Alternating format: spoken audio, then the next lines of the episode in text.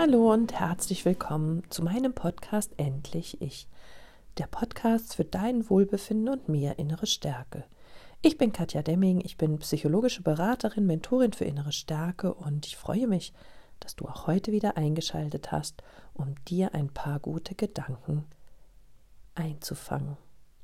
Wir sind so viele neue Follower auf YouTube und auch ähm, bei Podcaster, also bei dem Anbieter, worüber ich meinen Podcast auf Spotify, iTunes und Upspeak hochlade, bin ich so enorm gewachsen in der letzten Zeit, dass ich noch mal kurz ein paar Gedanken oder Informationen zu meiner Person geben möchte.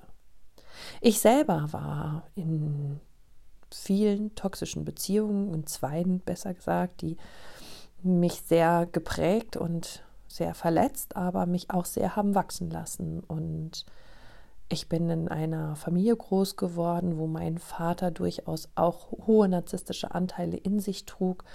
Und ja, somit war schon fast klar, dass auch ich an narzisstische Männer gerate, um eben diese Wunden, die in der Kindheit zugefügt wurden, in meinen späteren Beziehungen heilen zu können, was natürlich nicht geht. Mittlerweile bin ich ähm, im neunten Jahr psychologische Beraterin hier in einer Coaching-Praxis in der Nähe von Frankfurt und ja, coache quasi deutschlandweit, Österreich, Schweiz, Luxemburg, Frankreich, England, überall auch Online-Menschen, die eben in solchen giftigen Beziehungen feststecken, nicht wissen, wie sie da herauskommen, die lernen wollen, wie sie eben mit narzisstischen Eltern besser zurechtkommen, die wissen wollen, was sie tun können, wenn plötzlich ihre Kinder narzisstische Anteile entwickeln und ja, sie als Eltern keinen Zugriff mehr darauf haben. Oder eben auch Menschen, die narzisstische Geschwister haben oder im Umfeld, an der Arbeit, im Freundeskreis Menschen, die sie quasi zerstören, aber denen sie nicht wirklich entfliehen können. Und das ist meine Passion, das ist meine Leidenschaft. Dahingehend habe ich meine Expertise ausgebaut. Und ja, wenn auch du ein Problem hast oder Fragen hast oder ein Einzelcoaching mit mir buchen möchtest, dann schreib mir eine E-Mail an info@katjademming.com. Dann bekommst du auch am schnellsten eine Antwort. Bitte verstehe, dass die Anfragen über Instagram meistens etwas länger dauern, weil ich da einfach nicht so oft bin, aber weil auch da einfach so eine Flut von Anfragen kommt, die mich gar nicht mehr gewachsen bin. Und ähm, bei den E-Mails geht es immer noch am schnellsten und am zuverlässigsten. Deswegen möchte ich dich bitten, wenn du gerne einen Einzelcoaching-Termin ausmachen möchtest, dann bitte per E-Mail. Und ja, leider muss ich aber auch zugeben, dass ich in diesem Jahr kaum noch Termine frei habe, so dass du ein bisschen Geduld mitbringen darfst. Und ja, ab dem 10. Januar gibt es wieder viele freie Termine und ich habe aber auch immer eine Notfallliste. Das heißt, wenn jemand absagt, arbeite ich diese quasi von oben nach unten ab, wenn mir die Menschen sagen, ich brauche dich ein bisschen früher und wenn jemand absagt, was immer vorkommt, das kann ich euch sagen, denn ihr wisst selber, dass wir heute hoch motiviert sind und gehen wollen und ähm, dann warten wir vielleicht drei bis vier Wochen auf einen Termin und dann sind wir schon längst wieder in der Beziehung, vielleicht nochmal wieder reingerutscht und dann werden erstmal die Termine abgesagt. Also das passiert immer, von daher trau dich einfach. Aber nun zum Thema Narzissmus und Sucht. In diesem Podcast soll es nicht darum gehen, dass wir häufig ja liebessüchtig sind und süchtig nach dem Narzissten sind und eben davon nicht loskommen, sondern in diesem Podcast soll es darum gehen, dass Narzissten häufig auch eine Sucht entwickelt haben, eine subsistenzielle Sucht, wie zum Beispiel Alkoholsucht, eine Drogensucht oder auch eine Sexsucht. Warum ist das so? Wir wissen, dass Narzissten sich sehr häufig im Inneren nicht wirklich spüren und dass sie von der Energie von außen leben. Das bedeutet, sie versuchen ständig eine narzisstische Zufuhr von außen sich zu holen, sei es ähm, Lob, Anerkennung, Wertschätzung, Beweihräucherung, indem sie versuchen, eben ihre Grandiosität nach außen hin zu zeigen, um genau diese Gefühle in ihnen auszulösen, beziehungsweise sich diese narzisstische Zufuhr zu holen. Oder aber auch, wenn sie sich eben gerade mal nicht spüren, haben sie auch überhaupt gar kein Problem damit, den ähm, ihr Gegenüber mit ähm, Diskussionen, Streitigkeiten und Abwertungen so zu verletzen und zu zerstören, dass man eben über die negative Reibung eines Streites auch narzisstische Zufuhr bekommt. Also hier merken wir schon mal, dass Narzissten eben sich selber nicht wirklich Gefühle ja geben können, aus sich heraus, aus ihrem Inneren heraus. Wir wissen, Narzissmus ist eine Persönlichkeitsstörung. Das bedeutet, die Persönlichkeit ist gestört. Sie haben häufig keine eigene Identität und leben von den Identitäten, von den Erwartungen und von ihrem Wunschbild, was sie an sich selber haben oder die Erwartungen halt von außen. Und immer wenn ein Narzisst dann mit sich alleine ist, will er sich natürlich auch spüren. Und hier kommen mehrere Gründe zusammen, warum er deshalb eine Sucht entwickelt. Oftmals wissen wir ja, dass inne drinnen eine verminderte Frusttoleranz vorhanden ist. Das heißt, sie sind kritikunfähig und sie wollen ähm, immer äh, ihre eigenen Unzulänglichkeiten überhaupt nicht spüren. Und das hat ja die Ursache darin, dass sie sich selber ja nicht sehr selbst, nicht sehr wertig fühlen, ne? dass es eine, ähm, ein Grundmuster da vorhanden ist, dass sie keinen inneren Selbstwert haben. Und somit fallen die natürlich in ein Loch, und dieses Loch versuchen sie dann eben mit ähm, ja, aufputschenden Substanzen zu füllen, die ihnen auf jeden Fall ein gutes Gefühl geben. Zum Beispiel eben, dass sie halt sich austoben in sexueller Hinsicht, wo sie sich in dem Moment natürlich toll fühlen, wo sie sich spüren, wo sie sich begehrt fühlen ne? oder ja, wo plötzlich dann alles irgendwie leichter wird und vielleicht ähm, auch schöner, enthemmter, ähm, entspannter, wenn man eben zu Alkohol greift oder auch zu unterschiedlichen Arten von Drogen. Hinzu kommt, dass in diesem, in diesem Loch der inneren Leere sehr, sehr, sehr häufig ja ein depressiver oder ein depressionsähnlicher Zustand erreicht wird, in dem sie dann wirklich mit sich alleine sehr depressiv und auch äh, zerstörerisch, also destruktiv umgehen. Und wir alle wissen, genau das soll man im Außen nie sehen. Und sie wollen nämlich nach außen hin perfekt sein. Sie haben also sehr, sehr hohe Ich-Ideale in sich.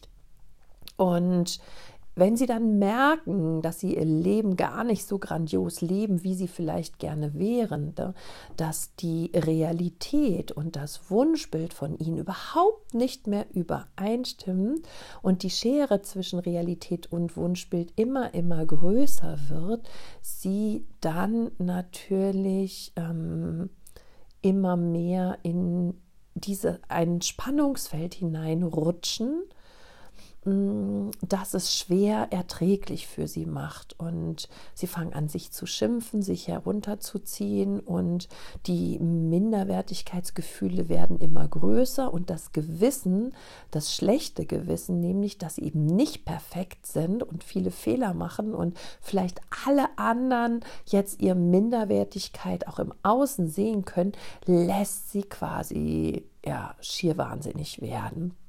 Hier spricht man von einem inneren Spannungsfeld, was insbesondere bei Narzissten sehr, sehr viel größer ist, weil ähm, diese natürlich ja immer diese ganz tiefe Minderwertigkeit in sich tragen und gleichzeitig aber nach außen die Grandiosität vorspielen oder zeigen wollen. Und in diesen in dieser Diskrepanz und in diesen Leeregefühlen und in diesem ja nicht auszureichen, greifen natürlich viele Narzissten oder Narzisstinnen eben zu Suchtmitteln, weil die ihnen oftmals helfen, ähm, ja, wie gesagt, entspannter zu werden, ähm, ihre, ihre Probleme zu vergessen. Es enthemmt ein bisschen und so Suchtmittel geben ihnen in dem Moment das Gefühl, sich wieder zu spüren oder sich in einem besseren Licht zu sehen als ähm, zuvor. Und ähm, danach ist es aber so, dass quasi man, wenn man wieder ernüchtert oder wenn die Drogen nicht mehr wirken oder der Sexpartner nicht mehr da ist, oftmals ein, ja, dieser Leck, dieses Fehlen hat oftmals eine depressive, verstärkende Wirkung. Und das ist immer so der schwerste Part für das Umfeld. Dann fängt der Narzisst eben an, sich zu hassen und alle anderen zu hassen und rutscht halt immer mehr in, in, in diese Depression hinein. Und sie lassen dann eben an ihrem Umfeld diese schlechten Gefühle der Leere ähm, frei oder lassen es an ihnen aus und ähm, versuchen dann ihre inneren schlechten Gefühle abzugrenzen und auf die, aufs Umfeld zu projizieren. Und das ist immer so der Teil, wo die Familie womöglich des Suchtkranken äh, am besten sich versteckt auszieht oder wegrennt, weil hier kann es zu ganz schlimmen Taten und ganz schlimmen Folgen führen, die für Kinder und auch für Partner unerträglich sind. Und nach dieser Lehre und dieser depressiven Zeit springen sie dann natürlich in den Kreislauf und beginnen von vorne wieder Suchtmittel zu suchen und eine Befriedigung in den Süchten zu finden. Und so, ja, sind sie einfach immer wieder im gleichen Kreislauf und können sich von der Sucht nicht befreien. Die Droge stabilisiert vorübergehend das eigene Selbst und ja, das fragile Selbst wird einfach für einen Moment vergessen, abgespaltet oder eben durch die Droge, durch den Sex befriedigt.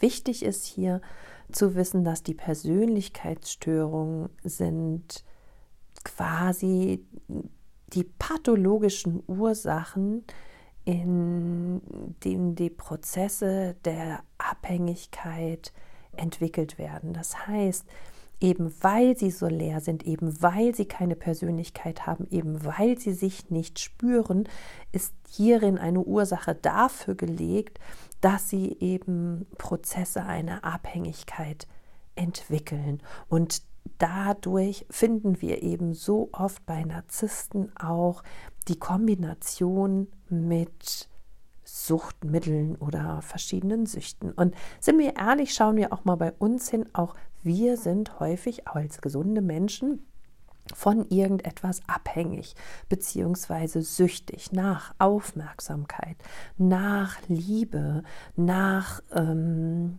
Wertschätzung, nach Anerkennung. Wie oft versuchen wir uns selber auch vom Außen etwas zu holen, was wir im Inneren nicht spüren.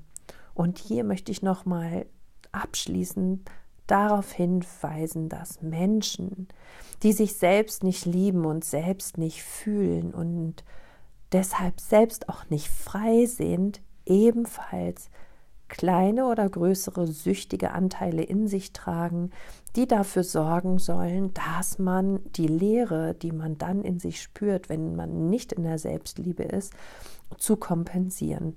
Menschen, die ihren Wert kennen und sich dafür einsetzen, die sich lieben, bedingungslos beziehungsweise einfach so, wie sie sind und die sich akzeptieren, auch mit ihren Fehlern und Schwächen und sich damit annehmen, die sind innerlich erfüllt. Du merkst, das ist ein ganz, ganz wichtiger Punkt, um frei zu sein, um unabhängig von außen zu sein, vom Außen zu sein, um ja einfach bei sich anzukommen und in sich zu Frieden zu finden und in sich zu ruhen. Deshalb möchte ich dich motivieren, wenn du merkst, dass du abhängig bist und ähm, nicht wirklich frei in dir und öftermals eine Leere verspürst, Schau mal auf meiner Homepage www.katjademming.com vorbei. Dort habe ich einen wunderschönen Online-Kurs, der dich in deine Selbstliebe bringt, der dich innerlich erfüllt und stärkt und kräftigt und der dir dann den Weg dahin zeigt, sich aus diesem, ja, aus der Abhängigkeit zu befreien, damit du wenigstens deinen Part in der Beziehung oder in deinem Leben gelöst kriegst und dafür sorgst und dich selbst in die Selbstliebe bringst, um für dich frei zu sein, um für dich Frieden zu finden, um bei dir anzukommen und zur Ruhe zu kommen. In diesem Sinne, sorge ganz gut für dich. Alles Liebe, deine Katja.